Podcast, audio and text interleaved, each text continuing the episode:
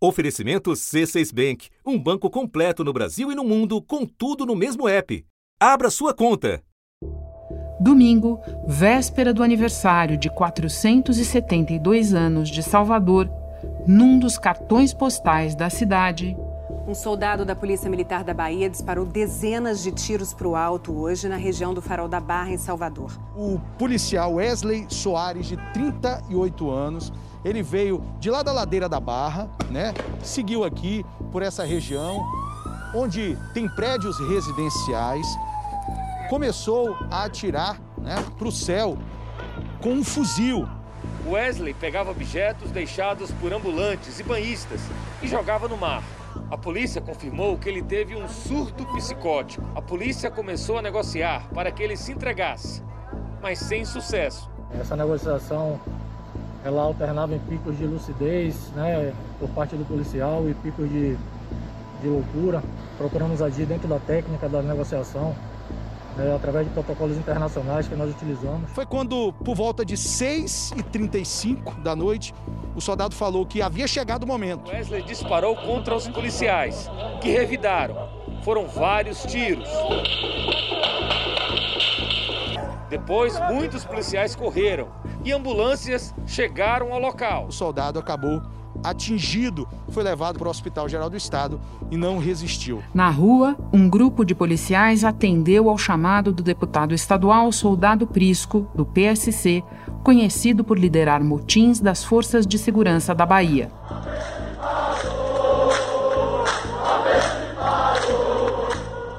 E nas redes, bolsonaristas jogaram gasolina. A deputada federal Bia Kisses, presidente da Comissão de Constituição e Justiça, foi uma das primeiras a espalhar a mentira de que o soldado morto tinha se recusado a prender trabalhadores. Muito depois, quando apagou a postagem, o estrago virtual, alimentado também por colegas como Eduardo Bolsonaro, já estava feito. Governadores de 16 estados divulgaram uma carta em que cobram providências contra o que chamaram de crescente onda de agressões que visam criar instabilidade institucional e denunciaram a ação de autoridades federais para estimular motins policiais. E nesta segunda-feira, quando o Congresso começava a lidar com as repercussões do incidente em Salvador, Brasília foi acometida pela saída em série de ministros. No fim do dia, o Palácio do Planalto anunciou mudanças num total de seis ministérios. Na Casa Civil sai o general Braga Neto, que vai para o Ministério da Defesa. Agora a Casa Civil fica nas mãos do atual ministro da Secretaria de Governo da Presidência, Eduardo Ramos. O ministro da Justiça, André Mendonça, volta a ocupar seu antigo cargo na Advocacia Geral da União com a saída de José Levi. O novo ministro da Justiça será o delegado da Polícia Federal, Anderson Gustavo Torres. Ele é amigo dos filhos do presidente Bolsonaro e atual secretário de Segurança do Distrito Federal. Nas relações exteriores, no lugar de Ernesto Araújo, entra o embaixador Carlos Alberto Franco França. Sai também a nomeação da Secretaria de Governo da Presidência da República. Será ocupada pela deputada federal Flávia Arruda. E hoje, a secretária de Educação Básica do Ministério da Educação, Isabel Lima Pessoa, também pediu demissão. Da redação do G1, eu sou Renata Loprete e o assunto hoje é o terremoto no governo Bolsonaro. Um episódio para entender o risco de escalada autoritária embutido em várias das trocas de ministros desta segunda-feira e como isso se relaciona ao incentivo de bolsonaristas à insubordinação da PM na Bahia. Neste episódio, minha convidada é a jornalista Vera Magalhães colunista do jornal o Globo, comentarista da Rádio CBN e apresentadora do programa Roda Viva, da TV Cultura. Terça-feira, 30 de março. Vera Magalhães quis o destino, ou melhor, o seu apurado senso de notícia, que você estreasse no assunto numa segunda-feira que a esta altura já teve duas ou três caras diferentes e que talvez tenha algumas outras até o final do dia. Então eu vou lutar aqui para a gente não perder no meio da confusão algumas coisas importantes. Eu começo pelo incidente com a PM no domingo na Bahia e principalmente com as consequências dele. Você pode começar nos explicando de que maneira os bolsonaristas, especialmente nas redes sociais, usaram esse incidente? Renata, o incidente foi usado pelos bolsonaristas para vender uma narrativa, segundo a qual o soldado, que foi morto pelo BOP da Bahia porque atirou contra os seus colegas, é, seria um mártir, seria um herói da luta contra as arbitrariedades do governo da Bahia, que foram chamadas até de ilegalidades pela presidente da CCJ, a deputada Bia Kisses, do PSL do Distrito Federal. Então, é, esse episódio serviu é, de mote para algumas coisas que têm a ver com uma radicalização do bolsonarismo neste momento, ao meu ver que é essa tentativa de instrumentalizar as PMs, isso não é de agora, isso já veio de episódios passados, motins de policiais militares como o do Espírito Santo em 2017. A Secretaria de Segurança Pública do Estado divulgou um balanço das mortes durante o movimento da Polícia Militar. Segundo o governo, em 10 dias, durante o protesto, 143 pessoas foram assassinadas. E como o do Ceará, no, em 2020, no início de 2020. Entre 18 de fevereiro e 1 de março, os dias foram marcados por violência e medo. 321 assassinatos foram registrados no período, 114 só em Fortaleza. E que agora, de novo, é, se tenta fazer isso. É, não é de hoje que o bolsonarismo fleta com as bases das PMs, já ofereceram, inclusive, cursos grátis para PMs no COF, o Instituto do Olavo de Carvalho. Então, isso é uma tentativa. E a outra, a meu ver, é usar isso como um, uma cortina de fumaça para outros problemas que o governo enfrenta, no combate à pandemia, com a perda de popularidade do presidente e, inclusive, com a crise com o Congresso em razão das diatribes do então ministro é, de relações exteriores. Então, foi para desviar um pouco o foco e para apostar nessa radicalização necessária para eles no momento de perda de popularidade, a meu ver. Vamos voltar logo mais para o Ernesto Araújo, mas antes queria comentar com você que, além da Bia Kicis, nós temos outros deputados bolsonaristas que atuaram nesse sentido, inclusive o filho do presidente, certo? Exato. Eduardo Bolsonaro também investiu na narrativa segundo a qual o soldado Wesley era um herói inclusive com um videozinho ali em tom bastante piegas, em que ele é mostrado dessa maneira, alguém tentando proteger trabalhadores das arbitrariedades do, do governo petista. Também nessa linha foi a presidente da Comissão de Meio Ambiente da Câmara, deputada Carla Zambelli, o secretário de Comunicação Institucional da Presidência da República também embarcou nessa, e o ministro Ricardo Salles, nos seus stories do Instagram, também publicou algo próximo dessa narrativa, Renato. Vera, não é a primeira vez que figuras públicas, braços do governo nas redes, exploram esses episódios e tentam se aproximar e buscar a adesão dos policiais militares para o bolsonarismo. Confere? Confere.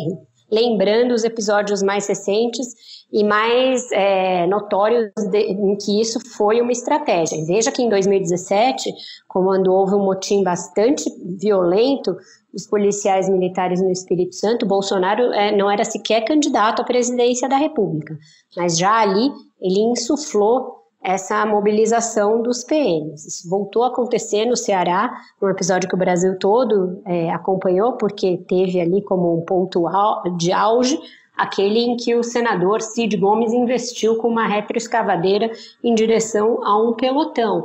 Então, isso já é uma estratégia antiga e que conversa muito, a meu ver, com o que foi feito na Venezuela de Chávez e Maduro. Eles também investiram nas bases tanto do exército quanto das polícias, como na formação de milícias paramilitares, como forma de escudar o governo e de criar uma autoridade para além das é, outras que pudessem vir a questionar o governo. Nesse caso, o que o bolsonarismo faz é minar a autoridade dos governadores. Você mencionou o Ceará é um estado governado pelo PT, assim como a Bahia, onde ocorreu o incidente agora, um partido de oposição ao governo federal. Isso é um padrão ou só coincidência? Certamente existe, Renata. Não é por acaso que esses dois estados estão sendo usados como é, celeiros dessa estratégia de cooptação da base das polícias. Nos dois estados, você tem deputados estaduais, deputados federais, fazendo essa ponte entre as ideias extremadas do olavismo, é, que dão aí um esteio né, ideológico para esse bolsonarismo mais radicalizado. Pessoal, todos os policiais militares, Salvador, região metropolitana, amanhã, 9 horas da manhã, no Farol da Barra. Vamos lá fazer uma manifestação pacífica e Tem um ex-policial militar que foi afastado da, da PM da Bahia e que está ali né, nesse meio, um deputado estadual do PSC, e, na, e no Ceará também havia deputados fazendo essa ponte. Então, não é uma coincidência.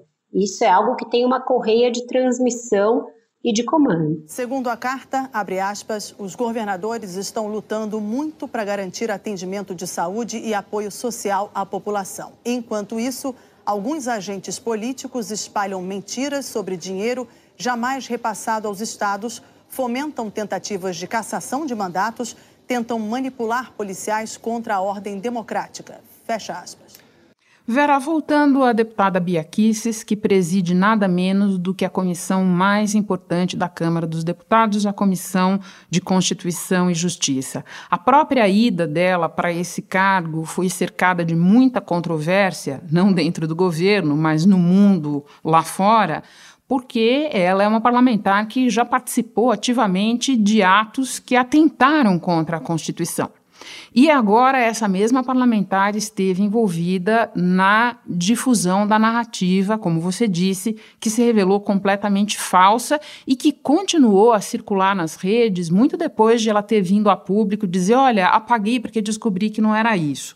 Nós devemos esperar alguma consequência no Congresso para o comportamento dela ou vai ficar por isso mesmo, como tanta coisa que a gente tem visto? Existe um mal-estar, Renata, muito grande, inclusive na mesa diretora da Câmara. Ele é, podemos citar, por exemplo, o vice-presidente da Câmara, Marcelo Ramos, como alguém que já externou esse mal-estar de alguma maneira, mas também o presidente Arthur Lira se preocupa com o que pode acontecer com o esgarçamento ali das relações dentro da Câmara com a deputada Bia instalada na presidência da CCJ.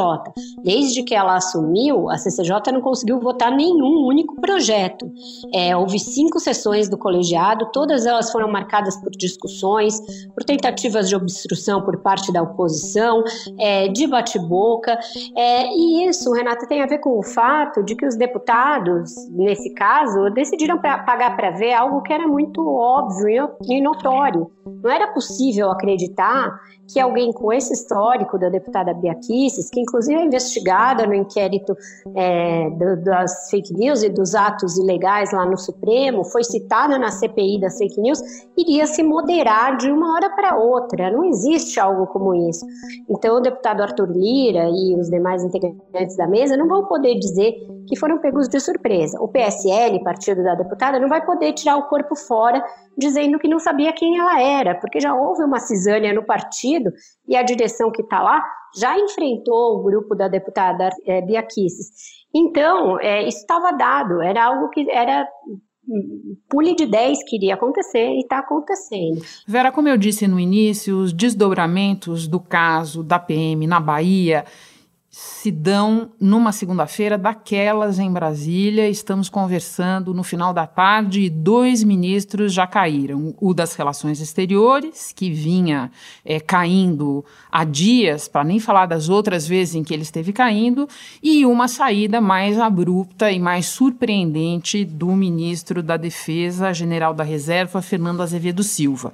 Vamos conversar um pouquinho sobre isso? Quer começar pelo desfecho do caso Ernesto? Sim, eu acho que o caso Ernesto é bem é, ilustrativo desse momento de radicalização do bolsonarismo diante da perda de massa muscular junto a setores importantes da sociedade, dos quais as Forças Armadas fazem parte. Ernesto Araújo era um dos ministros mais próximos da família Bolsonaro. A queda veio depois de muita resistência do presidente e após uma intensa pressão de parlamentares. Na semana passada, em audiência no Senado, ouviu críticas dos parlamentares à atuação dele, especialmente com os produtores de insumos e vacinas, como a China. Sete senadores pediram a saída de Araújo. Eles vinham nessa perda de, é, de apoio. O Ernesto foi duramente cobrado pelos comandos da Câmara e do Senado na semana passada. E aí o que o bolsonarismo faz? Ele dobra a aposta na radicalização. Numa audiência pública em que o Ernesto estava sendo moído pelos senadores, o assessor especial da presidência, Felipe Martins, se posta atrás do presidente do Senado, Rodrigo Pacheco, e se põe a fazer um gesto que tem duas conotações, ambas bastante negativas. Felipe Martins fez um gesto com a mão direita e repetiu o sinal. O gesto ele vem sendo utilizado reiteradamente por grupos supremacistas brancos para exatamente dar essa ideia de poder branco, de supremacia branco. Os três dedos representando literalmente a, a letra W de white, em inglês branco, e o círculo representando o P, que no caso no caso representaria a palavra power, poder. Então, com isso, você vê que a tentativa não era nem ali de conciliação, Renata. É, a partir do momento em que fica claro que nem a Câmara e nem o Senado tolerariam a permanência do Ernesto e tampouco a do Felipe Martins, o Eduardo Bolsonaro, que é o herdeiro que tem é, a ascendência sobre essa área e do governo, começa a tentar salvar um ou os dois.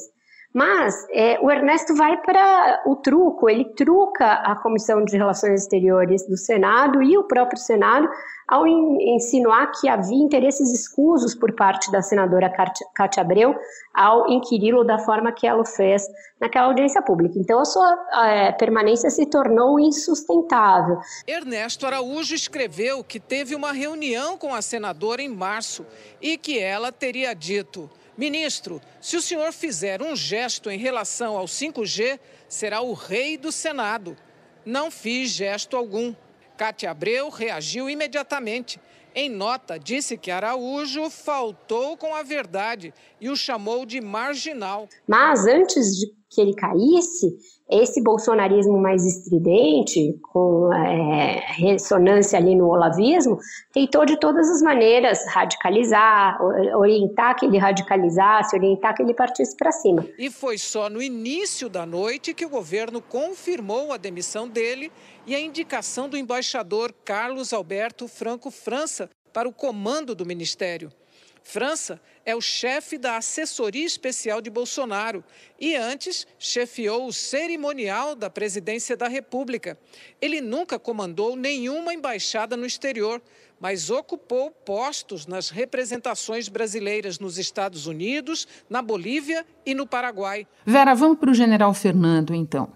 Eu é, apurei que o general Fernando vinha muito incomodado com é, a insistência do presidente em assuntos que ele vem publicamente ventilando, mas que ele vem falando mais em privado do que em público, a saber, estado de sítio e estado de defesa.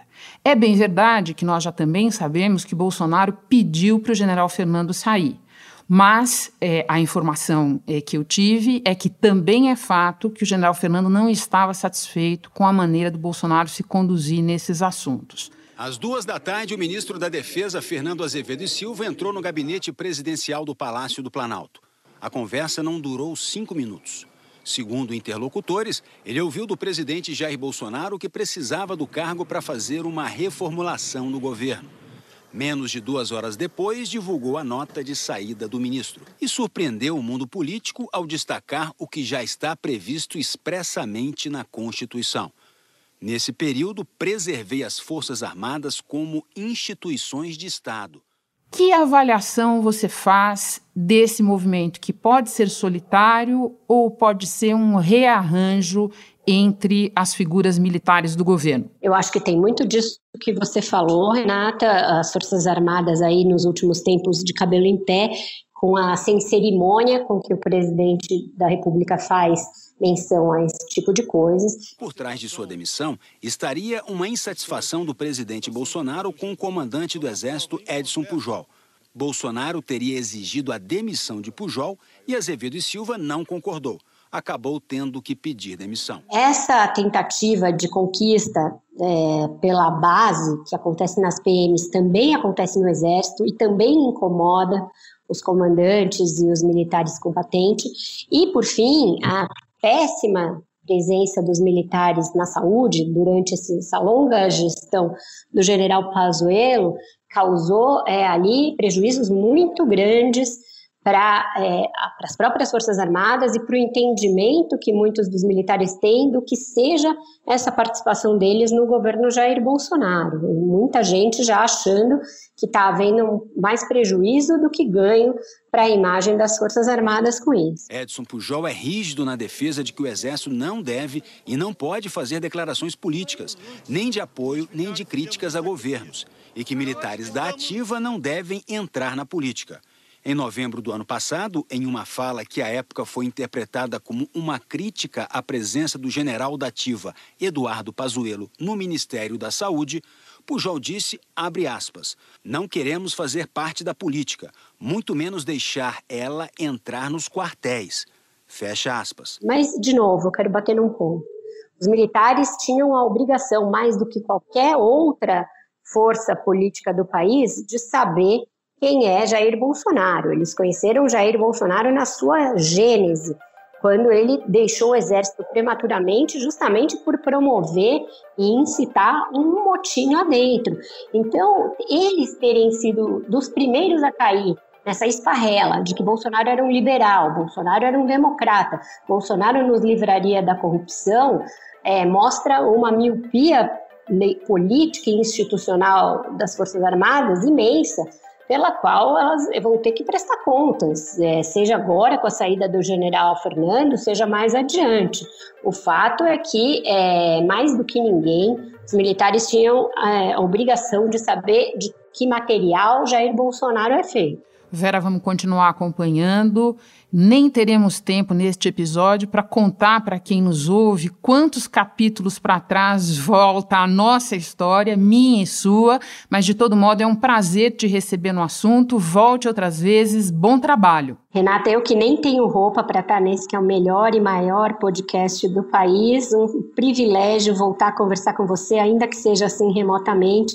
Espero que estejamos juntas pessoalmente muito em breve. Depois dessa conversa com a Vera, várias outras trocas foram confirmadas. Então, eu liguei para ela de novo. Vera, eu disse que eu podia te chamar de novo, mas eu não imaginava que fosse tão rapidamente, porque entre a gente encerrar a primeira conversa e agora, tivemos mais trocas de ministro, seis ministros saindo do governo ou trocando de pasta nesta segunda-feira. Vera, vou só mencionar aqui, antes de te passar a palavra, o que aconteceu desde a última vez que a gente conversou. Né? Já temos o novo ministro da Defesa, general Braga Neto, que sai da Casa Civil, para onde vai Luiz Eduardo Ramos, que era secretário de governo. Para o lugar dele, para esse cargo que faz a coordenação política com o Congresso, vai a deputada Flávia Arruda. Deputada federal em primeiro mandato, Flávia Arruda é casada com o ex-governador do Distrito Federal, José Roberto Arruda. Ele foi preso e perdeu o mandato no escândalo de corrupção descoberto pela Operação Caixa de Pandora. Ela é muito ligada ao presidente da Câmara, Arthur Lira, do Progressistas, um dos líderes do Centrão. E também tivemos, Vera, o é, advogado-geral da União, aquele cargo que faz a defesa da União, mas muito do governo, sai José Levi, entra André Mendonça, que estava no Ministério da Justiça. E para o Ministério da Justiça vai Anderson Gustavo Torres, delegado da Polícia Federal, próximo de Flávio Bolsonaro, filho do presidente, e a gente ainda está conversando, Vera, só para completar, com o rumor, com a especulação de que podem sair também os comandantes das Forças Armadas. Mas isso não é fato até aqui. Vera, em que direção vão todas essas mudanças no ministério feitas pelo presidente nesta segunda-feira? Renata, a saída do Ernesto Araújo é aquela que ele não pôde evitar, que se deu por desgaste do ministro por uma imposição do Congresso Nacional no momento em que o presidente depende do Congresso e vê a sua popularidade em queda. As demais são uma tentativa de blindagem do presidente a si mesmo e ao seu governo diante do que ele imagina ser um avanço do Congresso, do Supremo e dos governadores contra o seu governo. Bolsonaro é alguém que é, é constantemente é, acometido da paranoia de que querem derrubá-lo. Dessa vez ele tem certeza, ele acha que está se formando uma conjunção aí de forças para afastá-lo da presidência. Então ele está tirando aqueles ministros que não topam fazer tudo que ele pedir daqui para frente tudo que ele pediu, o que será? Nós não sabemos. Quais são os clamores da sua base mais radicalizada? Que ele parta para algo como um estado de sítio, para a decretação de um estado de defesa. Certamente, Fernando Azevedo não era alguém que toparia esse trabalho. Então, ele troca essa peça da defesa por essa razão e outros tantos embates que ele teve recentemente com o general. E a partir daí se inicia uma dança das cadeiras, tirando outras pessoas nas quais ele não podia confiar 100%. É o caso do AGU.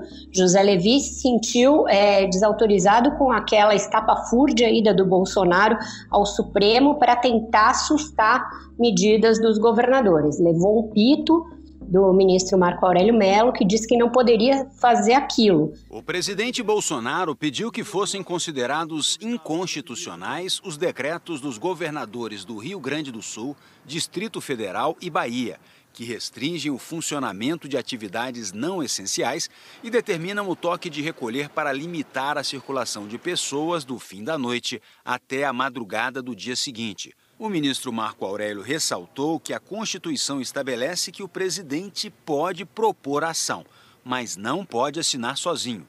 E destacou que a ação deveria ter sido assinada também pelo advogado-geral da União, José Levi. Então, o AGU diz que não tinha mais o que fazer no ministério, saiu foi substituído por André Mendonça, que é alguém que não só na AGU, como no Ministério da Justiça, sempre topou, topou fazer o jogo.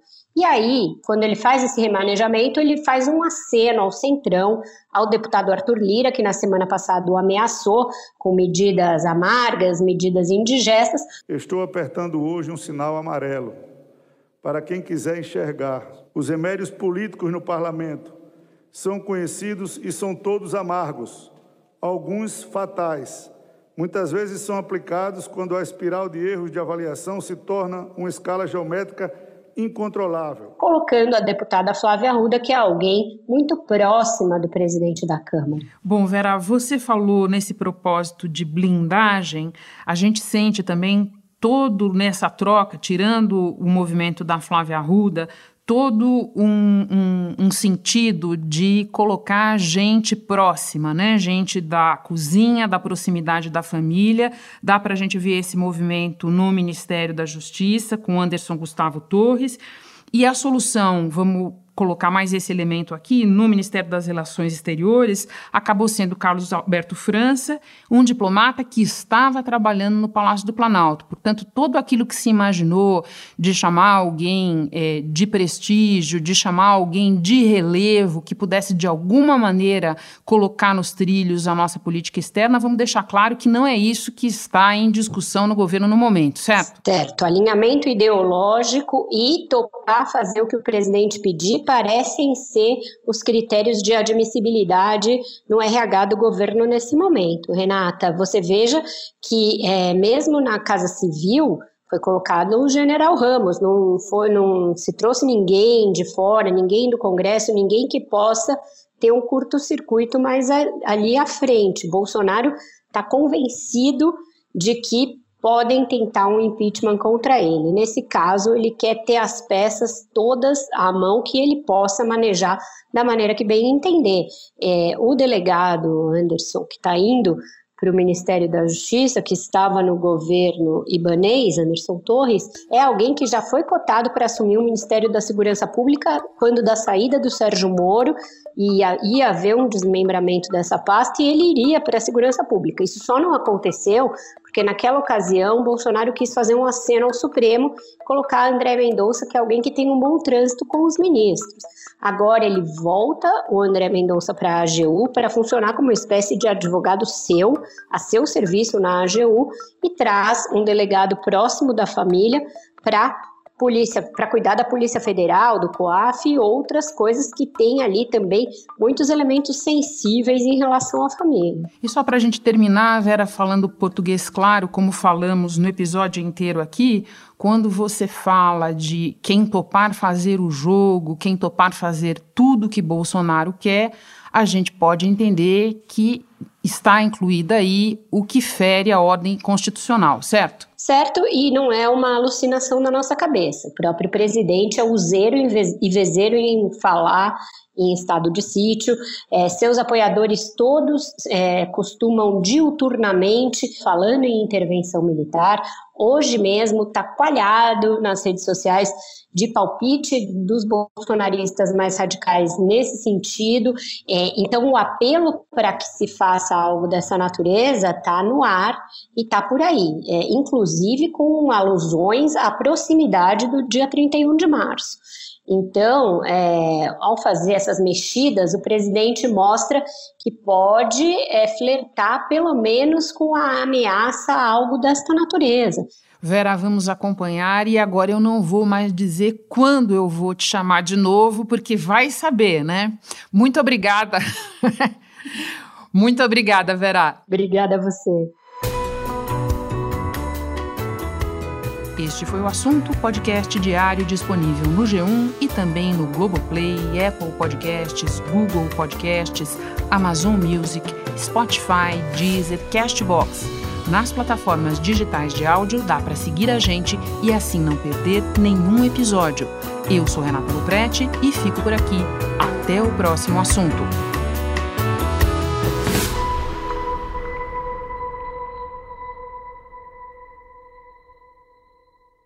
Você no topo da experiência financeira que um banco pode oferecer. Escolha um banco completo no Brasil e em qualquer lugar do mundo. Abra sua conta no C6 Bank.